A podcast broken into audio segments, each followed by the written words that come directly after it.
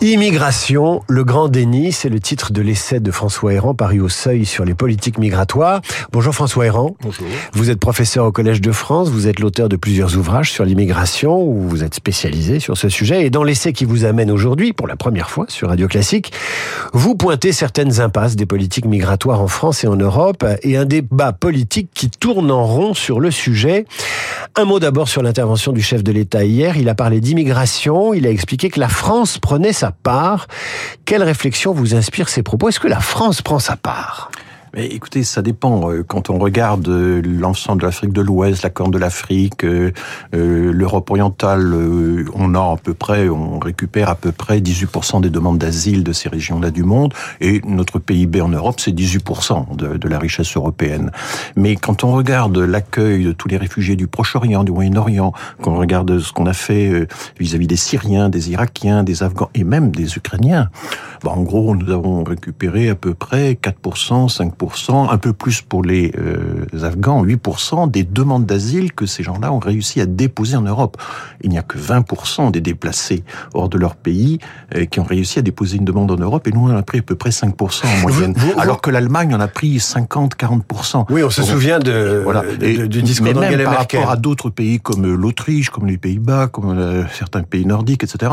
On n'a pas pris notre part du tout. Donc, on, voilà, je pense que c'est une formule c'est un peu un cliché. Moi, j'étais frappé par le fait qu'on a eu quand même euh, une enfilade de clichés dans le discours du président. J'étais frappé du fait que sur la question de l'énergie, du fioul, de la géothermie, des batteries, là, il était extrêmement précis, très pédagogue. Mais sur la question de l'immigration, on peut pas dire qu'ils connaissent vraiment le dossier. Et je l'ai trouvé quand même, euh, voilà, euh, répétant des, des clichés euh, un peu éculés. Vous me dites tout de même que vis-à-vis des anciens, enfin des anciens pays colonisés, la France fait sa part, c'est-à-dire que 18% euh, du PIB, 18% de, de demandeurs d'asile acceptés. Donc là, on est dans, euh, dans, une, dans une moyenne que vous estimez euh, acceptable.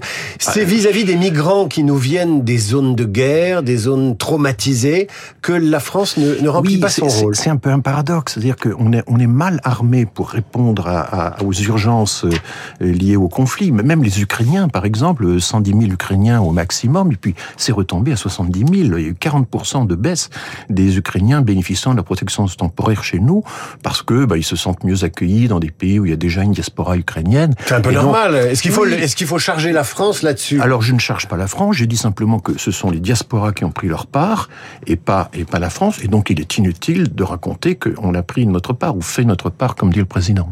Vous dites pourtant dans cet ouvrage que dans la façon d'accueillir les Ukrainiens, ça s'est plutôt bien passé, ça a été plutôt fluide, plutôt rapide, et que cette méthode là il faudrait l'appliquer euh, à euh, d'autres types de migrants. Alors, je, je, ne sais pas s'il faut l'appliquer, mais enfin, j'intitule cette section euh, "Quand on veut, on peut". Oui, c'est ce que j'allais dire. Euh, et, et, manifestement, il y a eu un effort, il y a eu un, un préfet spécialisé dans l'accueil des Ukrainiens. Ça m'a fait penser à l'accueil des boat people dans, dans les années 70-80. C'est la dernière vague euh, d'immigration de refuge qu'on a euh, accueilli avec des emplois réservés, des fils réservés dans l'agence pour l'emploi, des formations spéciales, etc. Et c'était à peu près le même nombre, le même nombre de personnes, hein, 70 000. Cela, vous l'expliquez parce qu'il y a une acceptabilité politique sur ces causes. La cause des Ukrainiens, la cause des boat people en leur temps, c'est politiquement acceptable par, le, par les Français. Oui, et puis on a le sentiment qu'ils sont plus proches de nous, n'est-ce pas, au point de vue de, de, la, de la culture, de la civilisation, disent certains.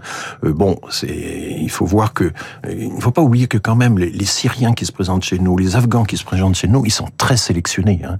80% des, des réfugiés et des déplacés de ces pays vont dans les pays limitrophes euh, juste un chiffre. En Turquie, il y a 3,8 millions de Syriens. En France, il y en a 38 000. Nous avons 100 fois moins de Syriens que la Turquie. Et les Syriens qui viennent chez nous, ils sont très sélectionnés. Ils ont un niveau d'éducation supérieur à la moyenne. Ils ont une, euh, des projets. Ils ont euh, donc je pense que cette population-là, enfin, pourquoi sera-t-elle inassimilable? Pourquoi faudrait-il la rejeter? Pourquoi ne pourrait-on pas? Je, je, sais que les associations de réfugiés syriens ou afghans ont trouvé très saumâtre la façon, les, les privilèges qu'on a accordés aux, aux Ukrainiens. Cela dit, il faut quand même rappeler que les Ukrainiens n'ont pas été des demandeurs d'asile. Ils ont eu droit à l'allocation de demandeurs d'asile sans être demandeurs d'asile. Dans votre livre, François Héran, professeur au Collège de France, spécialisé dans les politiques migratoires, vous expliquez que depuis 2000, l'immigration est une lame de fond qu'elle touche de nombreux pays, dont la France. Une augmentation globale mondiale de 62% selon les chiffres de l'ONU que vous citez. Vous estimez que la France s'aveugle en croyant demeurer à l'écart d'un tel mouvement. Qu'entendez-vous par aveuglement? Bah, je veux dire que euh, y a quelque chose d'un peu, oui, euh, illusoire ou naïf à s'imaginer que la France pourrait être le seul grand pays européen euh, ou l'un des grands pays européens à, à rester à part d'une tendance lourde. Euh, de 74 à 2000, la, la, part de la population immigrée en, en France était restée très stable, autour de 7-8%. Elle n'a cessé de progresser depuis. Et j'insiste sur le fait que c'est indépendant des orientations politiques des, des présidents ou des gouvernements. Hein. C'est une constante. Ah, et, et, donc quand on dit euh, nous n'avons jamais eu autant de migrants, d'immigrés, c'est vrai, c'est tout à fait vrai. Mais dire c'est la faute au dernier président ou à l'avant-dernier président, ça n'a aucun sens. Tous les présidents y ont contribué, euh, y compris Nicolas Sarkozy, qui a un petit peu ralenti euh, le rythme, mais, qui n'a pas réussi à, à, réduire drastiquement, selon la formule consacrée, à réduire drastiquement l'immigration. Donc euh, il faudrait réfléchir à cette... Alors c'est souvent qualifié d'impuissance, de résignation, mais il faudrait une réflexion de fond sur cette impuissance. Je prends un exemple. À Lampedusa, la nationalité la plus représentée, c'est les Guinéens. Qu'est-ce qui se passe en Guinée? Il y a eu un coup d'État il y a un an et demi, deux ans. Euh, il y a des militaires qui multiplient les exactions. Euh, les gens qui veulent développer un projet ont besoin d'un minimum de sécurité. La sécurité bancaire, par exemple, sécurité de la propriété, ils ne l'ont pas. Ils cherchent à développer un projet ailleurs. Ils cherchent pas l'Eldorado. L'Eldorado, c'est un mythe européen.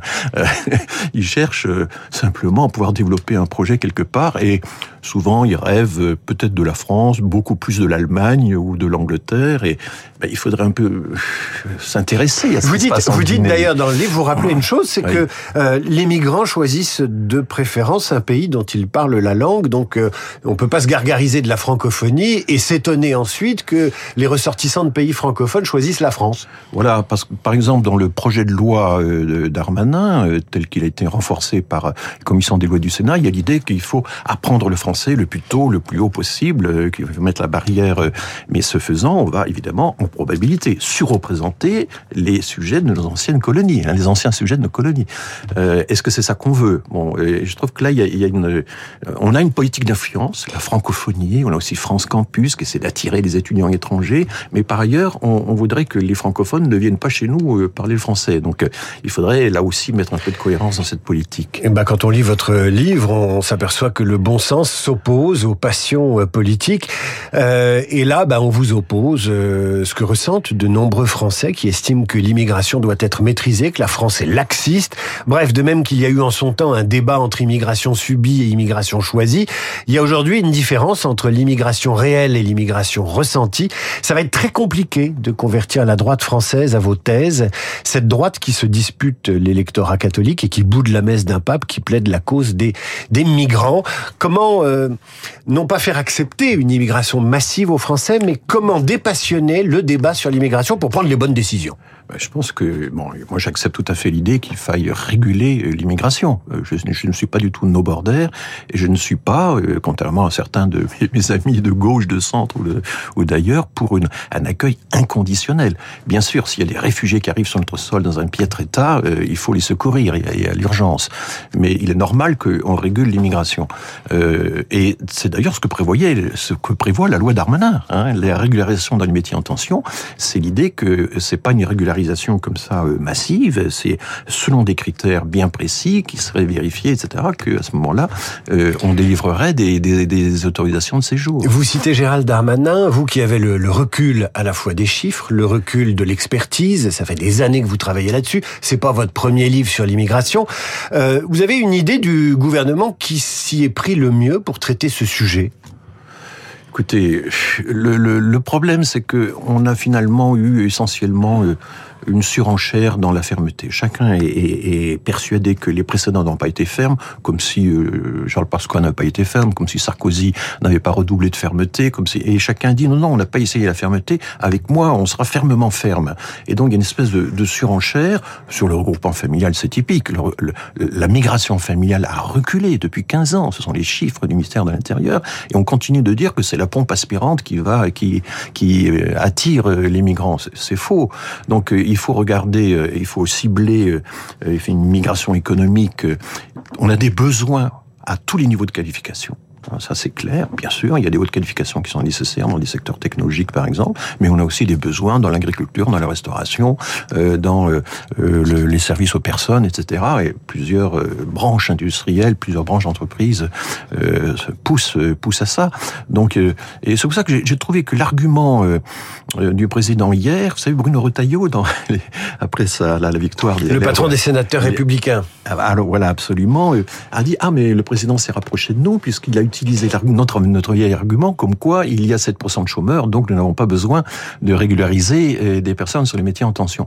Ça m'a rappelé la vieille politique de Lionel Stoléru, qui était à la fois secrétaire d'État à l'immigration au travail manuel et qui faisait la tournée de la France pour essayer de convaincre, n'est-ce pas, les, jeunes Français de prendre, de faire des, euh, des travaux manuels. Politique qui a totalement échoué. Les deux marchés du travail sont largement disjoints. François Héran, euh, vous avez une heure avec le président de la République pour lui conseiller euh, des mesures ou pour orienter la future loi euh, sur l'immigration. Vous lui proposez quoi? Ce sera ma dernière question. Eh bien, d'abord, je lui dis, euh, vous êtes inspecteur des finances, vous savez lire des tableaux de chiffres, consulter les données de l'OCDE, d'Eurostat, de l'INSEE, euh, expliquer aux Français, comme vous savez le faire sur bien d'autres sujets, que nous ne sommes pas en pointe dans la demande d'asile, nous ne sommes pas en pointe dans la migration de, travail, etc.